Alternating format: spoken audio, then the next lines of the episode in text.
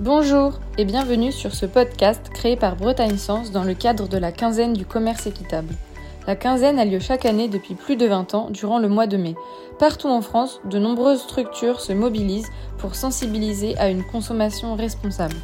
Vous retrouverez dans nos podcasts différentes manières de vous engager en tant que collectivité, étudiant ou simple consommateur. Merci pour votre écoute. Alors bonjour Guy, merci de me recevoir au nom de l'association Bretagne Sens. Guy, on se connaît, je sais que tu étais enseignant à l'école d'agriculture, euh, mais finalement, comment tu te définirais aujourd'hui, Guy, par rapport au commerce équitable? Et puis ensuite, je vais te demander un petit peu de nous expliquer euh, d'où est venu le virus. Alors, comment je me définis aujourd'hui? Bon, je pense que je vais parler plutôt de la manière dont j'ai commencé. Pourquoi? J'étais enseignant-chercheur, j'ai travaillé effectivement sur les politiques agricoles et l'économie du développement. J'étais en même temps inséré dans les milieux du, développement à Rennes ici, et puis au niveau national aussi, dans le cadre d'une ONG de développement qui s'appelait SIGDA, qui s'appelle aujourd'hui euh, AVSF. Agronome vétérinaire. Sans Agronome et vétérinaire sans frontières, voilà.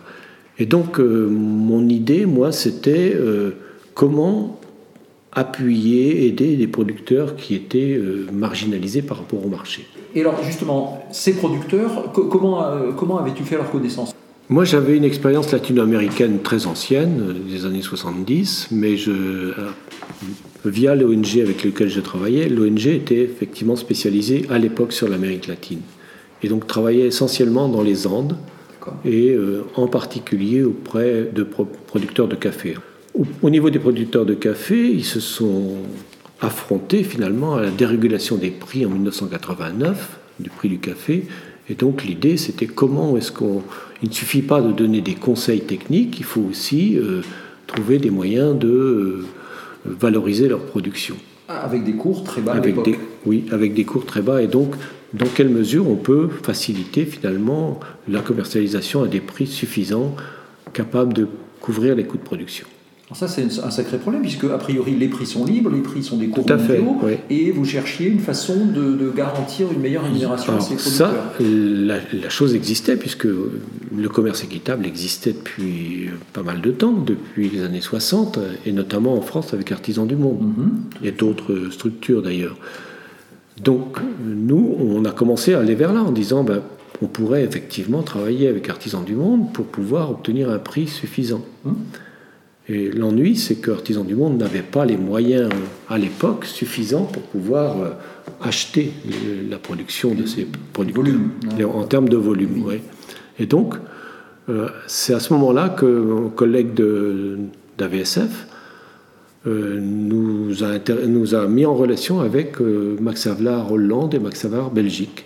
Donc l'idée que on pouvait, enfin, qu'ils avaient créé un label lequel label avait comme cahier des charges un prix minimum garanti au producteur. C'était le fameux Vanderhoff, le fameux voilà, de Max Havelaar. Voilà. Et donc, euh, nous, cette idée de Max Havelaar, on nous a paru extrêmement intéressante. Là, notre principe en tant qu'ONG, en tant que, oui, que Max Havelaar, c'était de faire connaître au niveau des consommateurs, en vendant du café, dans un premier temps, un café qui était importé de, de Hollande ou de Belgique, parce qu'on n'avait pas de torréfacteur ici en France. Donc sur les marchés, j'imagine Les marchés, les organisations, les, associations, etc. D'accord. Donc Et on a été aidé à ce moment-là par une, une, association Agir ici qui nous a aidés en termes de com, parce que là ils se sont lancés, effectivement, ils ont lancé une grosse opération de communication pour faire connaître l'idée du commerce équitable. Et donc pour dire aux consommateurs, vous pouvez agir ici. C'était intéressant comme idée, on peut agir ici dans notre, par notre, notre acte de consommation pour satisfaire des besoins euh, de producteurs marginalisés au sud. Agir ici pour aider là-bas, mais ne pas apporter que, que, des conseils. On oublie que le consommateur, nous avons tous un sacré pouvoir, hein, de, Tout à fait, individuellement et collectivement. Et justement, comment la mayonnaise, si je peux dire, a pris Parce que c'est pas facile de motiver les consommateurs. Non, ben, le principe, c'est qu'on a essayé au niveau des associations de faire de la dégustation de café à l'époque la dégustation du café, c'était du café hollandais. D'accord. Qui était euh, diffusé dans les foires, dans, les, tout un ensemble d'activités qu'on on essayait de faire connaître la, logique Max Havelaar et donc faire connaître l'idée qu'on pouvait mettre en place un commerce équitable à partir du moment où il y avait une marque, et donc cette marque pouvait être diffusée n'importe où. D'accord. C'était ça aussi le, principe de base, c'est-à-dire on n'a pas les moyens aujourd'hui de développer euh, des boutiques type artisans du monde à, une échelle suffisante. Il faut donc travailler avec des gens qui savent commercer, donc avec le réseau de distribution classique et, le réseau de torréfaction. Et avec un label Sur la base d'un label ou d'une marque qui, authentifie et qui garantisse le prix minimum. D'accord. Et euh, on a eu l'occasion euh, de, de rencontrer finalement Olivier Bernadas qui avait connu, euh, qui avait entendu parler de notre association et qui dit Moi, je veux bien partir avec vous. Et donc, c'est comme ça qu'on a démarré avec Olivier Bernadas, qui à l'époque était uniquement un commerçant du café. Un petit torréfacteur et un petit commerçant du café. Et l'avantage, c'est qu'ensuite, on a eu effectivement, on a rencontré un intérêt de la part du CAT de Bain-Bretagne avec euh, Yves Thébault. Et Yves Thébault lui dit, mais finalement, pourquoi ne pas monter un outil de torréfaction avec euh, Olivier Bernadas et avec l'aide de l'AGFIP, qui est une entité de financement de, des personnes handicapées. Et donc l'avantage, c'est qu'on avait à la fois des handicapés qui participaient à la transformation et à la distribution du café, et puis en même temps, on avait un commerce équitable avec les, producteurs marginalisés du Sud. Quelque part solidaire. Euh, donc euh, la, double solidarité, voilà. Et quelque part, on boucle la boucle, c'est pas de la charité, c'est du commerce. Tout à fait, c'était vraiment le trade but not aid. Hein. C'était euh, ça, l'Organisation des Nations Unies avait déjà décrété ça depuis longtemps.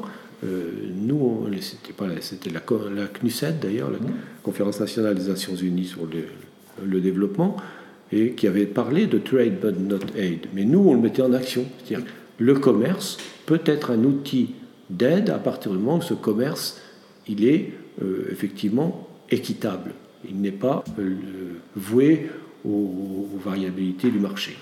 Tout à fait. Parfait. Merci beaucoup Guy, merci d'avoir répondu à ces quelques questions et d'avoir apporté ce témoignage pour la quinzaine 2021 qui approche. Merci beaucoup.